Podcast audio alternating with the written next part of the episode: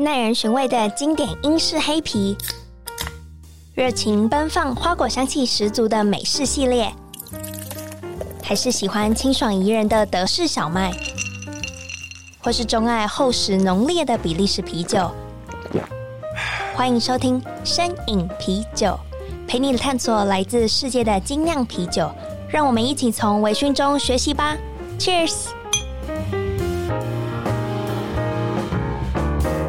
大家好，欢迎收听声饮啤酒，我是节目主持人 Claire。今天超级酷的，我们居然邀请到 J-Team 的哇，请问是知名的电竞选手吗？Enzo 来上到声饮啤酒的节目。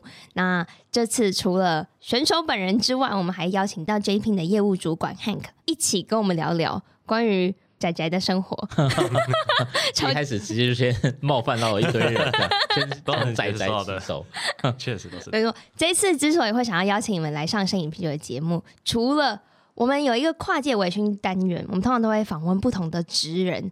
就是撇开酿酒师啊、店家，我们会访问一下像投资领域、美食领域或是旅游的专门的人士。其实我访问所有的人，都是因为我想要了解这个产业到底是长什么样子。然后这次也很开心，在十一月的时候，我参加了 WireForce 的电竞嘉年华。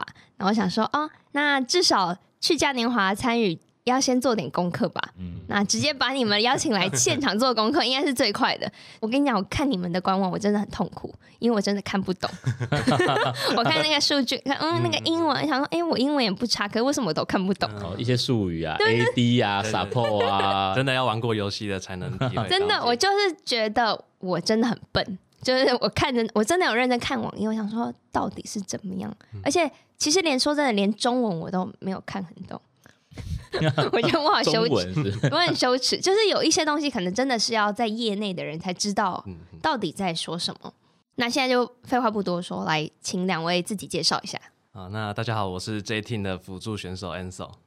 Hello，大家好，我是 J-Team 的行销业务总监，我是 Hank。首先，先问 Hank，请问什么是 J-Team？J-Team 嘛，其实坦白讲，大家可能比较所熟知的是二零一二年，然后 TPA。有拿下了世界冠军，嗯，对，那个可能是六年前还是七年前的事情了。然后那个时候，其实 TPA 拿了世界冠军之后，因为坦白讲，那个时候 TPA 所拥有的呃所有权是在一家游戏商，可能也许 Claire 听过，叫做 Garena 啊，在 Garena 手上。那因为坦白讲，因为 Garena 他必须要自己办比赛，同时他自己又有队伍。所以会显得哎，那这样会不会有那种球员兼裁判的那种概念啊？对对对，对一部分也为了呃经营的方便，所以他们其实想要试出。嗯，那那个时候正好 TPA 要试出的时候，其实都是台湾的小朋友嘛，然后所以那个时候老板们就是周先生。哦，他可能评估之下讲的好保守，周先生，请问周先生是谁？是 是杰伦吗？哦，我不好说，是最近发专辑没有停，终于没有偷懒的那个人。哦，好好，那大家都心知肚明了。会不会上完这一集我就没工作了？不会吧，我们不会让周先生听到，没有，他可能也不会想听。没有没有，然后所以就等于说，他觉得电竞是一个有发展潜力的一个板块吧。然后正好他自己也是一个很资深的玩家，嗯，所以呢，他就觉得说，哎，那就把这个队伍所呃把它买下来。那所以他就找了几个投资人出面，然后把 TPA 收购，然后改名叫做 J-Team。哦，很像他的风格。呃，应该是吧。好，那我现在先问 Enzo，请问一下，你选择 J-Team 还是 J-Team 选择了你？我跟 J-Team 其实也蛮有一段关系的，因为当时。算是在高中的时候，还没加入任何一个职业战队之前，我是在校队里面当选手的，就是在学校里面有专门去培养这些选手的一个学校。学校？对对对，那时候在高雄的励志中学有设立一个电竞专班。对对对，所以那时候学校都有培育这些打 LoL 比较强的选手来组成一个校队，去打一些校园比赛之类的。对，然后在当时的时候，已经有 J-Team 有邀请过一次我。就是加入这个职业单队，只是当时可能还没有那么成熟，觉得实力还没有到那边吧，所以就先拒绝了 J-Team 的邀约。这是我第一次跟 J-Team 有接触的时候。哎呦，我都不知道有这一趴。那个时候还是安安跟我去联络的，对对对，就是当时 J-Team 的经纪人领队。OK，哇哎，你还可以拒绝杰伦哦。哦，那 那个时候还不知道，那个时候还不知道 J Team 那么多那么多的知识，对对，那时候还没有那么了解，当时还是一个小屁孩嘛，当时还是小屁孩，不知道什么，只想要开开心心的打游戏啊，觉得打职业好累哦，所以当时就没有对职业队的邀约那么有的那么有热情，对，OK，所以就放在一边了。可是蛮奇怪的，就对我这种外行人，嗯、就是打游戏就打游戏，为什么要成为职业选手啊？就是我不能好好在家耍废打游戏，我为什么要把自己逼得那么紧？就我觉得职业这两个字，就是你会需要花很长时间的训练，跟很高的就是专注力，跟很费神，跟很多事情不是照着你想要，你想走左边就可以走左边，必须要被整个团队所包覆。那你为什么会想说，哎，那我来加入职业战队啊？因为其实我也是像一般人一样，就是想说打打游戏消消遣这样就好了。嗯、可是其实到后来，因为有参加过各式各样的比赛嘛，那有一些比赛的成绩相对拿到比较好，有些拿到冠军。但也因为这样的关系，所以其实有一些职业队相对的会来找上，就是学校来说有一些选手可以洽谈的啊，就是觉得有潜力的选手，希望他们可以成为职业选手的。所以当时我也是被受到那个闪电狼，那时候还是闪电狼职业战队的邀请。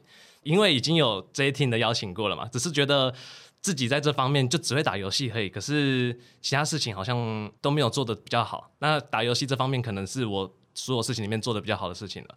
那觉得职业选手是我可以尝试看看的东西。那当下也没有想太多，就是先试试看嘛。如果真的不习惯，那就算了。对，所以当下接受了闪电狼职业战队的邀请之后，去到那边当练习生，然后这样练习练习下来，发现自己还可以接受，就一路走下去，没有去放弃说。不想当职业选手这条路，了解了解。哎，那 Hank，请问一下，选择选手的标准是什么？有没有什么样的统一？比如说，我知道你曾经有告诉我，手速比较快。应该讲说，呃，每一款游戏，它如果是竞技类型的游戏，它一定会有游戏里面的所谓的评分的机制，会有分数的高低。嗯、那坦白讲，台湾的电竞产业上面呢、啊，他们所有的俱乐部在于选手的选择上面。一定都会以那一款游戏的分数，那至少你要在台湾排名前五趴、前三趴，你才可能哦，才有可能会被职业队伍、职业俱乐部所看到，同时请你来测试。对，其实，哎，我刚才题外话，我刚才听恩硕回答一个重点，所以你拒绝了我们，然后去闪电狼。当下，所以我刚才还来不及反应过来。是的，是的，当下我也对自己这样的决定也有点，今天是最后一天了。对，我刚才趁现在，我将会讲了一下，我将会拉一个回马枪给你。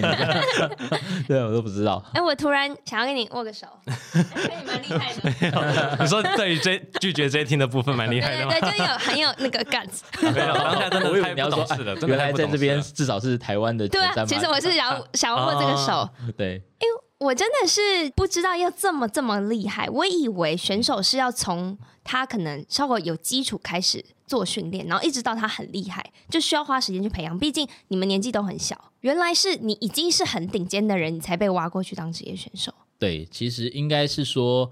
大部分大家所认识到的主流运动，例如说篮球或是棒球，有可能会从譬如说投好每一颗球，嗯，或者是怎么样做好每一次的打击。那篮球可能就是会有，例如说投球的教练，然后或者是防守教练。但是因为电竞产业它的发展其实还没有那么长久，它的底蕴还没有那么深厚的情况下来讲，大部分的选手他进到俱乐部里面来，或是职业队伍里面来，其实坦白讲。目前还没有那么多的资源从零开始把他们进行训练，所以他一定势必都是操作非常顶尖的人才有可能会到俱乐部里面来。然后他进来之后呢，所要学习的一定就是反而是比较偏战术之间五个人的配合，对，然后五个人的磨合。嗯然后甚至是心态上的调试，胜过于教练去教他说：“哎、嗯，你滑鼠要怎么操作，你键盘要怎么按。”其实不太可能是进来之后才学习。这个恩硕一定很能理解，深刻了解。对，了解。哎，所以你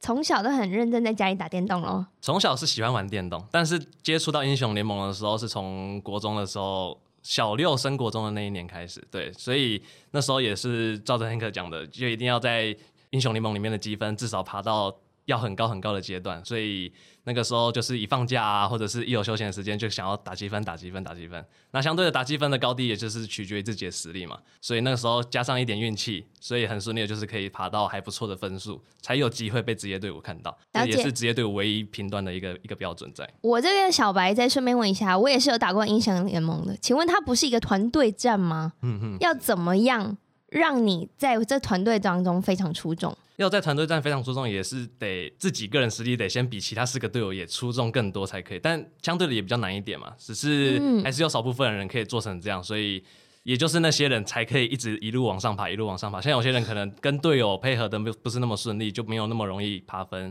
很容易就是责怪队友啊，或者是怎样怎样的。对，那相对的这些也是成为选手需要具备的一个心理特质，就是。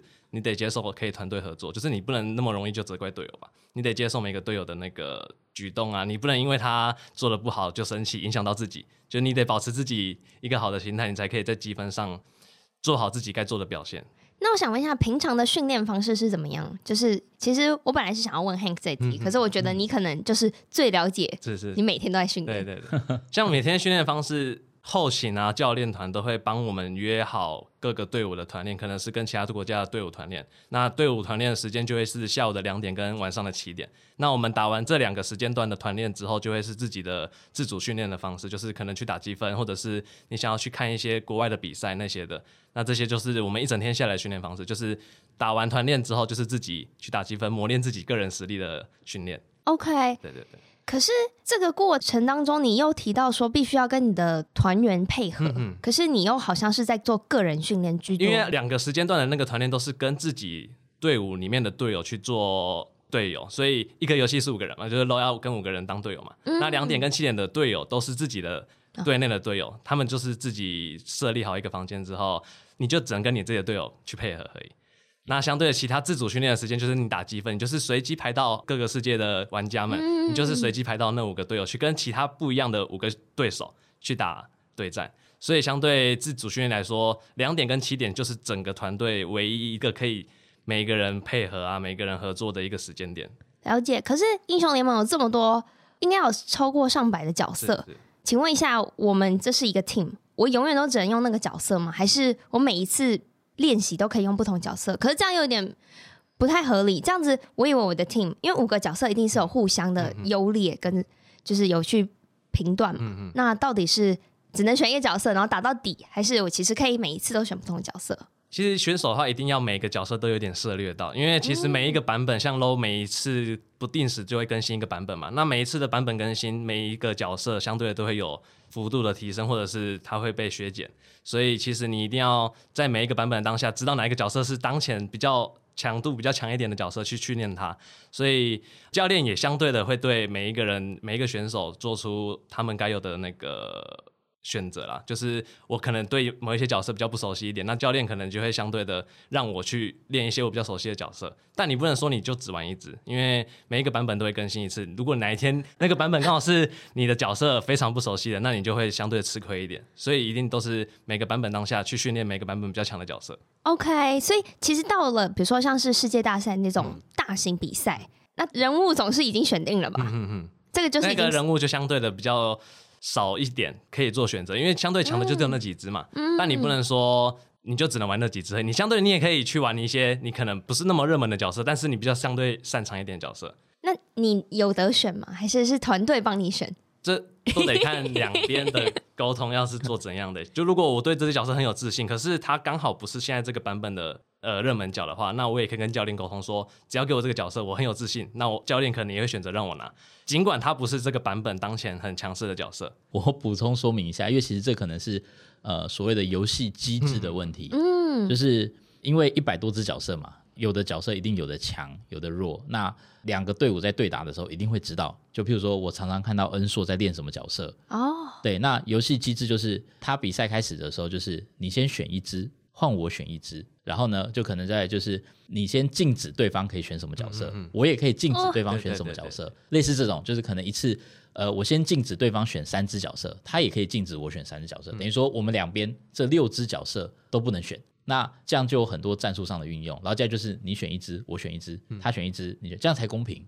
所以前面还不准别人选什么角色，哦，对，还可以禁用别人的角色。对，所以其实刚才恩硕他的意思就是这样，就是因为一百多只角色，那每一个队伍都会有所谓的情收工作，嗯，一定一定一定。那我就想，哎，恩硕最近都在练这个角色，好，那到正式比赛的时候，我是他的敌对，我就把他这只角色说，哎，大家都不能用，大家都不能玩，嗯、对，所以就变成说，能选的角色，为什么选手要做训练？就是要配合战术的一个多元性。像刚才可乐你有问到了一个问题，就是那可不可以就是五个人都随意就是呃选好角色，或者是都玩自己擅长的角色，这样其实也可以。就是如果让每个人都玩自己很有自信的角色，嗯、这个教练那边会觉得这种叫做自信选手，对对对，他也会比较安心一点，选手们也会比较安心一点。那也有会因为就是教练本来就有研究了对方。习惯什么战术，那就要求团队说，那你可能要选这几只角色。但是的确也会碰到选手，也许对于教练团指定要使用的角色没有那么娴熟的状况产生，所以呃有好有坏啊，都会看情况。嗯嗯嗯，这也可能就是比赛的差距吧，因为我相信世界顶尖的选手应该真的都很厉害，很厉害。是是，他们对每个角色都一定都有相对的熟练度。对，所以其实很很妙啊，像刚才提到那种机制，其实在版本还没变的情况下，总共可以禁止。一场比赛可以十只角色，对总共十个角色，就是两边都不能选。嗯嗯嗯。所以假设我我发现恩硕，哎，恩硕可能只会三只角色，我就把三只角色全部按掉，那等于变四打五了。嗯，我就什么都。但他 他当然还可以选，他还可以上场玩，他可能会玩他没有那么熟练的角色，那对手就会觉得，哎呦太好了，我好像在四打五一样，嗯嗯所以就有很多战术配合。Okay 哇，这个真的是没有在。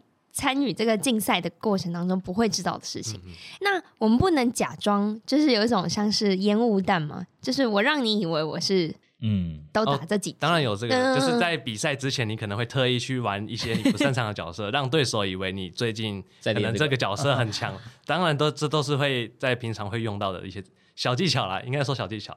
但对手就是为了要混淆对手来做的这些，有一种赌神的感觉。对对对对对对，之前玩了五百把，最后终于赢了你这一把。对对。请问一下，那一场比赛一局就定生死吗？呃，要看是怎样的赛制诶，因为像嗯赛制初期可能都会是以例行赛的方式来走，所以就是可能只打一场。然后就决定那一场的胜负是谁。那如果到了季后赛的话，可能会到了三战两胜，又或者是五战三胜，那你就得在这三战两胜中拿到两局胜利，你才可以拿到这场比赛的胜利嘛。其实就跟棒球、篮球一样，嗯、就是可能五六日的时候都会有对战组合嘛。嗯、比如说 J Team 今天打刚才他提到的像闪电狼啦，嗯、或者是什么队伍，那哦今天赢了，明天输了，然后最后看总战绩，然后哪几支队伍会到季后赛，然后季后赛又会再一直打，然后打到最后的 Final。OK，我觉得这个过程当中真的就像一场运动赛事一样，嗯，就只是你们可能一直都是坐着的，对对对，我们的方式比较不一样。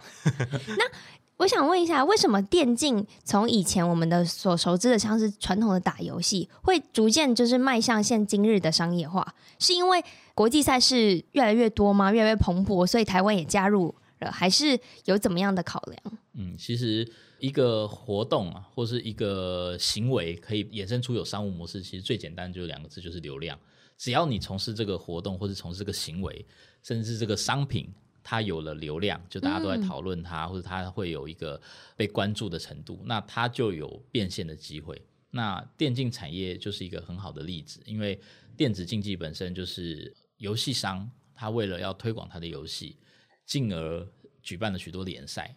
那联赛会养出了一些，例如说明星选手，或者是一些很精彩的一些 play，所以就会让你诶不自觉的想要去支持某个队伍、某个选手或是某个比赛这样子。那当然有了这些流量之后，厂商进而就会希望可以获得这些流量。嗯，那当然获得流量的方式就是用现金来购买咯，赞助职业队伍，或者是呃进行一些商品的交换等等的。所以其实。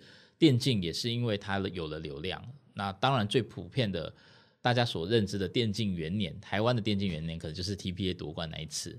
当然更早期还有啦，因为可能再回推也有，之前也有可能像跑跑卡丁车、星海争霸等等许多游戏的呃出现。那当然呃，有了流量之后，接下来就是看这些流量怎么把它稳定下来，嗯变成不是一个单一次或两次的这种现象级的状况产生，而是它是一个长远的稳定的流量。那这样子才会吸引其他的业者来进行投入。这样了解，所以这是其实蛮直观的，就是说目前现在是看得到利益的，所以大家想要投入。那我想问一下。这么说来，选手薪水很高喽。选手的薪水也是有的很高的很高，然后比较普遍的也是居多啦。应该说薪水要很高的选手太少了，就是你得拿到很好的成绩啊，然后聚到很好的职业战队，那他们相对给你的福利也会相对的比其他选手来讲高的很多。那选手的薪资其实我觉得也算是跟其他像打棒球、打篮球那些选手一样吧，高的很高，可是普遍的偏长的那些。只是有平均一个 average 在那里。那像是电竞选手，我听说寿命，我不是说你快死了，嗯、我说听说寿命 没有很 寿命，呃，职业生涯没有很长，我们应该这样讲。像是我熟知的，就是棒球选手到三十六以上都算是很厉害了。嗯嗯。那请问？你寿命多短？没有，因为其实有一种诅咒的感觉，录个音就是发现，哎、欸，我寿命变很短，感觉快没了。明天就没有，因为你看起来年轻。嗯嗯嗯。职业选手大概都在二十五、二十六岁那边的话，反应力可能就会开始逐渐走下坡了嘛。那相对那个也是一个分水岭呢，就是大部分的选手最高我认识的也有在比赛看到的，都只有二十八岁是最高的职业选手吧。所以其实到二十五、二十六那边就准备会是你要考虑你要继续打呢，最后这一年还是说你要准备直接退役了？到那个时间点是比较能自己判断的，因为二十五、二十六岁自己也能感受到自己的反应力下降了，那手速可能也没有相对以前的快，对啊，所以其实大部分的。职业选手二十五、二十六岁应该都是极限了。所以目前我的年龄状态，我应该已经是退休了。我干嘛在那边录音？开始养老了。不过呃，我必须要补充一下，就是呃，恩硕他这边在说明的，可能主要是偏英雄联盟这款游戏。嗯，对。那因为像最近可能很多人也熟知的快打旋风，大家小时候都有玩过嘛。嗯嗯。蹲在地上脚，不要讲出来。春丽啊，被发现。那像快打旋风的呃。很知名的人物小象 Gamer B，他自己也三十多岁了，而且也快奔四了。对，那甚至是很多不同职业类型的游戏，他们也都是三十好几。所以其实这个会很吃游戏游戏本身，嗯，对，所以也不太。但是当然，因为现在看起来大家讲电子竞技，可能也许第一个想到是英雄联盟，因为它的经济规模体比较庞大，所以呃，大家会普遍觉得电竞选手的寿命好像会以英雄联盟这款游戏为出发点来考量，对，但不尽正确了。其实，OK，那我想问一下，有没有那种年龄限制？比如说成年才能开始起算成为职业选手，还是其实没有？可能十六、十五岁就可以开始？哦，这个也是会分游戏有不同。像呃英雄联盟的话，我记得好像是十七岁，对。然后呃传说对决的话，应该是十六。就是每一款游戏它都会有一些限制不同。对啊，如果我刚才讲错了，听众朋友不要不要打我，我只想要强调，就是 就是每一款游戏它的呃设置年龄都会有一些或多或少的不同，但是都没有设置什么时候要退休。懂懂懂，没有上限呢、啊，没有无上限，上限其实是人体的上限啊、嗯。对。可是我想要说真的，我不知道我十五十六岁在干嘛，我真的不知道。那时候就决定的职业生涯，我觉得也想太远了吧。所以你刚才问的一个很有趣的问题就是。呃，选手的薪资多吗？这件事情也可以回过头来想，就是当你十五、十六岁的时候，会有这个薪水吗？就是这也是很有趣的一个概念。因为坦白讲，现在目前一般的职业队伍，然后如果是以英雄联盟这款游戏为例的话，普遍它的薪资加上福利，那可能还有一些住宿，可能会落在呃三万起跳，可能 maybe 四万。嗯，那平均值可能也有四万多五万，就是可能你包含吃啦、住啦等等。那这个是你在刚才可能提到的是高中这个年纪，嗯，那如果说你有幸成为了一个明星选手，那当然又差异就会非常大。这个是哇，完全能理解。这样突然把时间摆在前面的时候就，就我那时候还是妈妈咋抠，他已经在赚三万块了啊！对对对。那我想问一下，你家人都没有反对过吗？家人其实相对比较开明一点，就因为我是。家里的人都蛮支持我去做这项运动的。因为当时国三嘛，那时候要会考，然后会考的前一个礼拜还是前两个礼拜的时候，才知道高中其实有电竞专班这种东西。那时候才刚设立没多久，嘿，所以其实我也是很慢才发现到。所以那时候一知道有这个东西，有电竞专班，我就没有考虑太多，想往这块方面去发展。对，所以其实我那时候的家人听到我说要去读这个电竞专班的时候，也没有特别阻止我，因为他觉得他平常就看我在打电动，那我想要往这块方面去做研究，去做更多发展的话，他也不会想阻止我。对，哇，他反而是蛮支持我的，比我还要更有动力。他说：“你赶快去，赶快去打个职业战队之类的，赶快成为电竞选手。”因为当下我可能就想要打打游戏嘛，当个消遣而已。那我的家人反而会比较推动我。去做那些职业选手该有的那些事情。哇，你的爸妈很比较厉害一点，比较跟平常的对，对比较开明，因为平常可能都会拒绝小朋友就是玩太多电脑游戏。真的，我可是礼拜六才能看电视的人。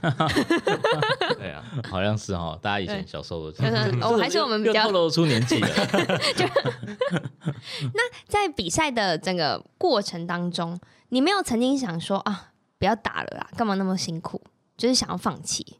其实有蛮多次都有这种，每天都想，也不会到每天都想啦，没有到每天都想，但是就是可能在一些比较重要的比赛上，如果失败了，或者是平常训练没有达到自己的期望的话，有时候都会到这种情况，就是对自己的否定啊，然后就有点负面情绪涌上来那种感觉，就觉得如果今天打完就不打的话，那是不是就轻松很多了之类的？可是其实真的到了。转会期就是每一年的年底都会是我们选手的转会期，就可能合约的时间年份已经到了嘛。嗯、那要相对的去其他职业战队，或者是你要继续留在现在这个职业战队的时候，你就会觉得，其实现在这个年龄能拿到这份薪水也是自己努力得来的。所以你如果现在放弃了，其实相对来讲，之前做的努力就很像是白费了一样。就你从小时候啊，国中、高中就一直在接触这款游戏，可是你现在想要放弃当职业选手，那你之前接受成为职业选手的那一个决定，就整个完全放弃掉之前的努力了。所以其实就是因为这样，所以才会一直努力下来，一直努力下来，就为了不要让自己之前做的决定白费掉。了解，这个东西虽然听起来很鸡汤，不过这就是一个铁铮铮的事实。是，但这就是事实。而且我觉得这东西好像是只有自己可以。就是对，而且只有自己可以对自己信心喊话，嗯、因为外部的人一定没有没能了解你有多辛苦。其实、就算他是你的队友，可是每个人状况不一样。那我其实也蛮好奇，像是棒球的教练，会是他可能曾经是一个有名的选手，然后后来转教练。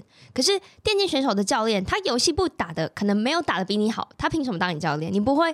我就觉得，当他教练在数落我的时候，我会心里不禁有这种 murmur，他说：“你又没有我厉害。”有啊，也有很多是这种时候，也有很多是这种心声讲出来，不能也不能讲那么多。回去翻脸不认教练说：“哎，我今天上 Clay 的节目，他说我为什么要听你的？这样 会不会一回去先翻桌？这样还是会对教练有一定的启发你太多事情，先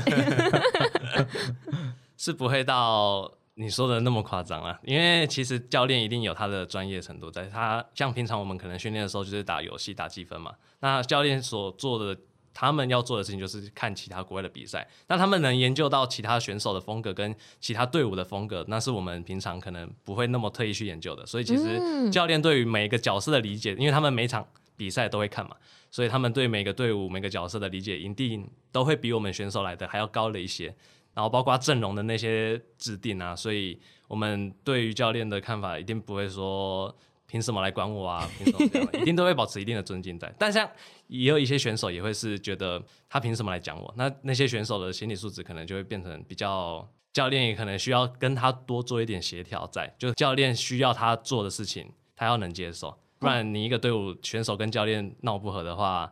那整个表现一定也会相当的不好。我懂，我懂。所以我们今天都要经过沟通协调的了。我们今天没有教练在旁边可以问他，哎、欸，嗯、可是我们有 Hank，所以我们要把球丢给他。那其实说真的，电竞选手其实就也其实是另类的一种艺人，一种网红名人，所以就需要像是业务团队这样子去 promote 你们。那有时候他们提出来的一些就是希望你们做的事情，他们都好配合吗？哦。他们一定要配合啊，没得喊口，所以他今天出现在这边了，不然他原本想要在练习室说，哎，可不可以不要来录音？今天我再继续打几把几分这样。对。耶，对啊，我们现在这个一个小时的时间就已经是你可以练习。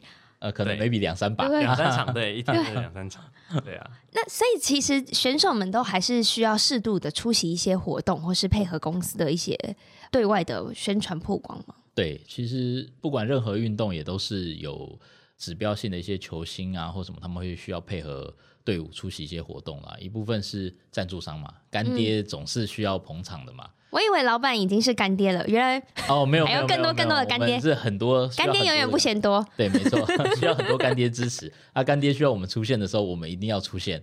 对，那当然是还会有一些符合这个产业的需求啦，例如说政府单位可能有一些电竞活动需要帮忙宣传。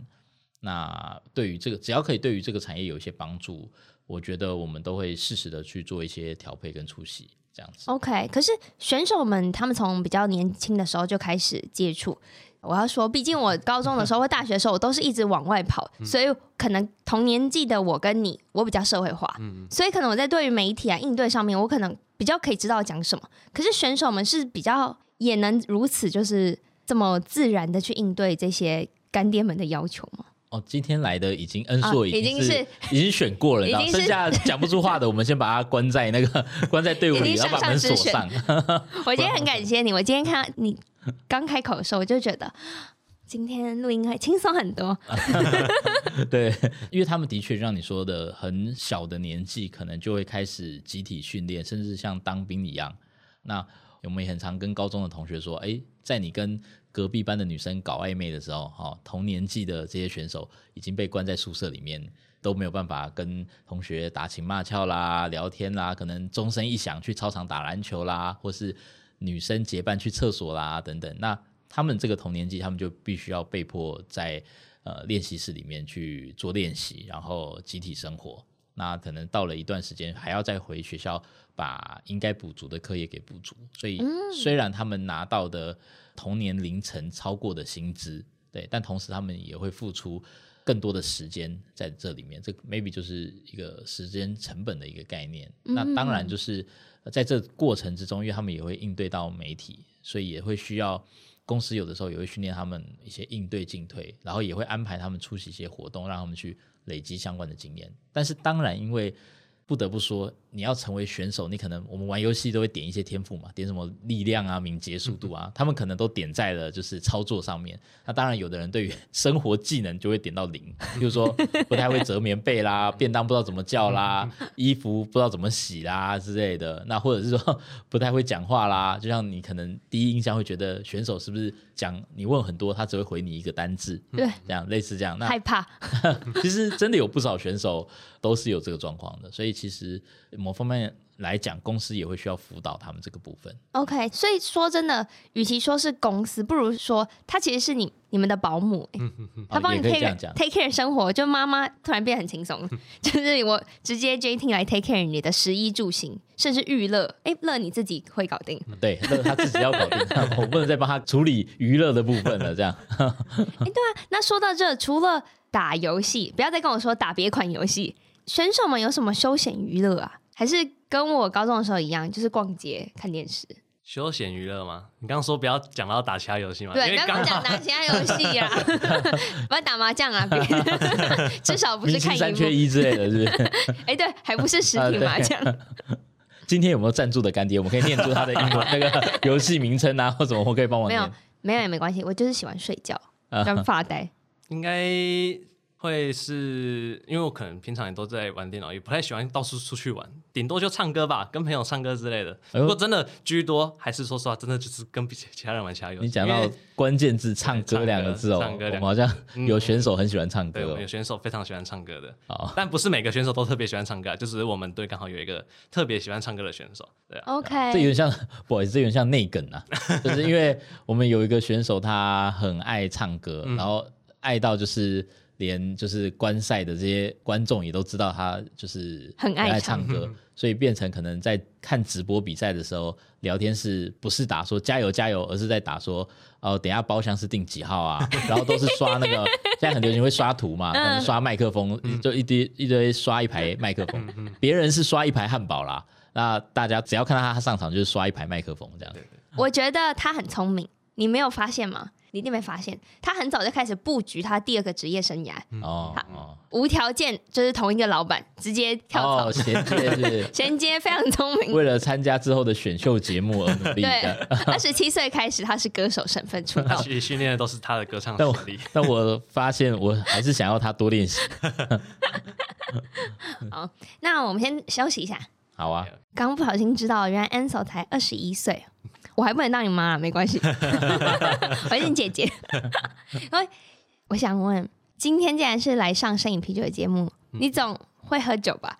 没有那么会喝，只会喝。你有喝过酒？我有喝过酒，喝过酒，所以 所以说酒量没有特别好啦，酒量没有特别好，只会喝一些比较那种大家都是什么美美酒吗？嗯，那种水果酒那种，对不对？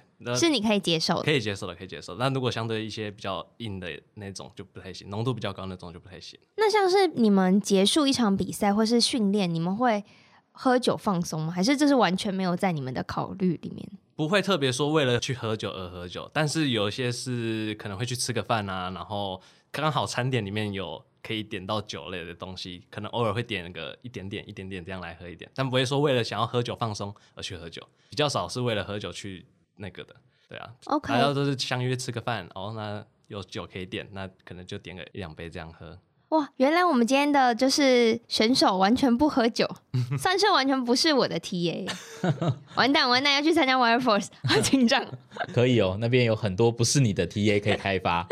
啊，这也是一个历历练的转换。没错。今天会想要邀请你们来，是因为十一月。就是即将举办的 Wire Force 电竞嘉年华，然后我也想要问你，在之前你有参加过？因为听说它是一五年就已经开始，就是一五年、一六年、一七年，然后一九年，然后到到因为疫情的关系停办。嗯、你有没有曾经参加过这个号称很大的嘉年华？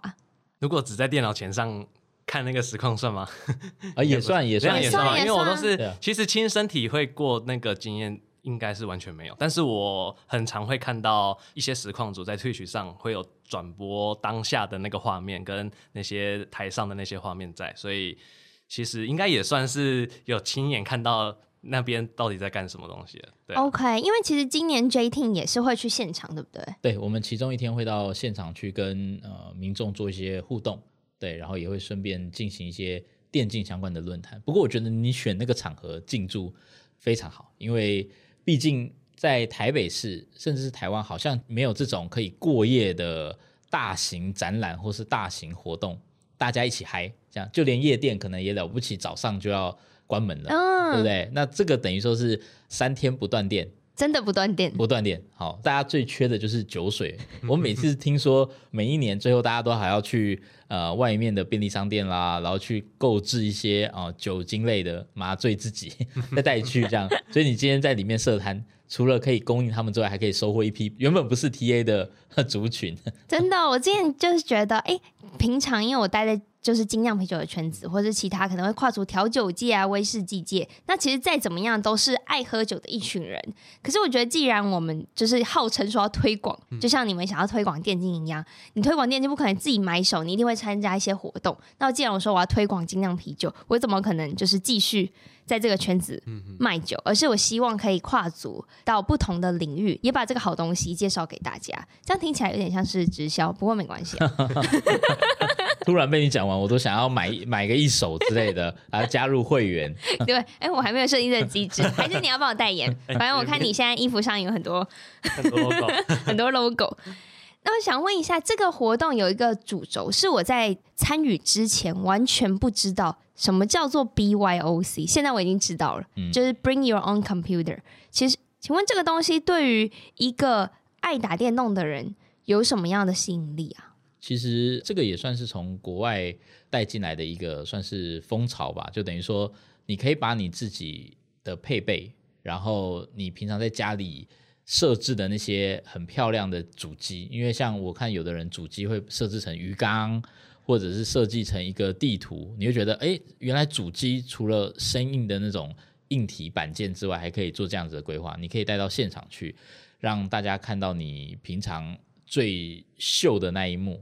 这样，那同时是你有别于自己在家里开直播，或者是自己在家里玩游戏，你可以把佩佩带到现场去，跟现场的同好们一起玩游戏，嗯，一起开直播。那当然，因为势必会有许多知名的游戏实况组也会到现场去，一起在那个区域里面去做活动。那民众可能会觉得，哎，我可以跟呃我喜欢的实况主三天不断电，哈、哦，可以 可以那个生活在一起，所以他们就觉得，哎呀，这个真的是很值得参与的一个活动。那再来就是，呃，除了那一区很特别的性质之外，因为周边还有主舞台跟副舞台，都会有一些很有趣的表演活动。那当然还有你这边的加入，会有很多的酒水可以 可以让他们哦可以喝哦可以做使用，所以他们一定会觉得，哎呀，那去那边就是值回票价这样子。我个人一开始参与的，其实就是商业目的没有那么强，反而是我觉得哇，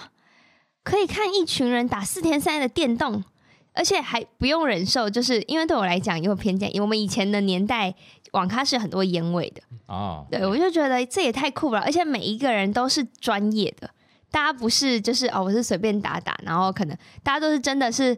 我觉得就很像啤酒的那种聚会，你知道吗？我们大家都是超级爱的人，所以大家会带出来的东西都是好 homie 给啊，就好东西。所以就像 BYOC 一样。我既然要把我的就是家当都带过去，我一定是哦最厉害的那个武器 那一趴要把它带出来。对，而且我觉得在场的厂商们，因为有一些大厂，他们一定是会把一些就是只有专业人士知道的东西会带到现场，而不是像是我这种电竞小白，对，终于没办法唬烂我了，哦、我就可以。透过这四天，然后一秒见真章。哦，不过你刚才讲那个比喻也也是蛮好，就是所谓的就是那种酒会啊，或者是那种就是同好型的聚会，这样大家都会互相比拼，然后现场会甚至是会一些技术交流、嗯、分享。其实那个感觉是自己在家里或者自己一个人很难做到的一个感觉了。真的，所以像是选手，请问你会去吗？我会看到你吗？我听了也好想去。原本今年没打算参加，听了之后，呃，哦，不是去现场打，是去现场喝。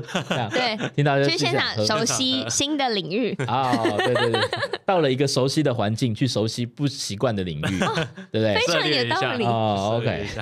可是像你刚刚提到的，其实很多同好不一定会选择去实体参加，他们反而是。很习惯看这样子观看，因为听说二零一九年有百万的线上观看人次，我就觉得超惊人的，这好像是什么金曲奖、金马奖没有办法企及的人数。嗯，因为很特别的是，刚才有提到有许多呃游戏实况组，他们会把配备带去之外，会实际在现场开直播。那当然你，你假设今天可能你习惯去直播平台看直播，那你发现哎，怎么这么多人都在开现场的直播？你就可以用很多个不同的角度去看现场发生的事情，这个可能有别于金曲奖跟金马奖那种概念，因为金曲奖、金马奖你看到的是导播所带给你的画面，但今天假设你想要知道现场发生什么事情，你可能看 A 直播组可能在主舞台开直播，B 直播组可能在副舞台，那 C 直播组可能在 BYOC，你就可以看到，哎，那我就我今天想看谁，我就点谁，我就可以知道现场发生，是甚至可能会有人到你的摊位去开直播，那也会被看到。所以这个就是有别于电视节目我们所熟知的那种导播的概念，就是大家都可以看到各个角落发生在这个会场发生的事情。真的，这很像一种虚拟实境的体验，然后以及其实我有一点点觉得很像在有一种窥探的感觉，像是我现在是哦看着我们这边监视器哦，这边有 A 角度、B 角度、C 角度，然后。而且我在这个荧幕，我可以主导，可以同时播四五个画面。嗯，然后我其实比在现场参与的人更了解现场在干嘛，因为我可能现在在这个角落，我永远都不知道对面那个角落其实在发生什么事情。嗯，这也很有可能，因为现场太吵杂了。对 有的时候，我记得上一次举办的时候，也有人喝醉，或是趴在桌上直接睡觉，或者是假设今天你在开直播，然后你可能没注意到，我直接在你的背后做鬼脸或什么的，嗯，这可能是其。你假设没有观看直播会没有注意到的小彩蛋啊！真的真的哇，好期待哦！希望今年可以就是顺势，可以可以把品牌打响一波？可以，蛮好，这个蛮好的。对，好，那今天真的是非常谢谢两位上摄影啤酒节目。我觉得我们聊的过程跟内容是我在过往的访谈当中是真的是完全没有办法吸收到，毕竟。我觉得跨一个专业真的是纬度跨太大了，就是你真的是没有办法了解，就像你应该永远都不了解我喝酒的为什么喝个啤酒可以开节目吧？那感觉等一下应该是要拿出来稍微 喝一下，也许我们体验一下许我们喝了几十杯之后，我们就会有那个感觉，说哎呀，原来是这个感觉啊。恩硕突然就不想当选手了，跑去你的摊位卖酒了。可以可以，没有，我再等你五年。再等我五年。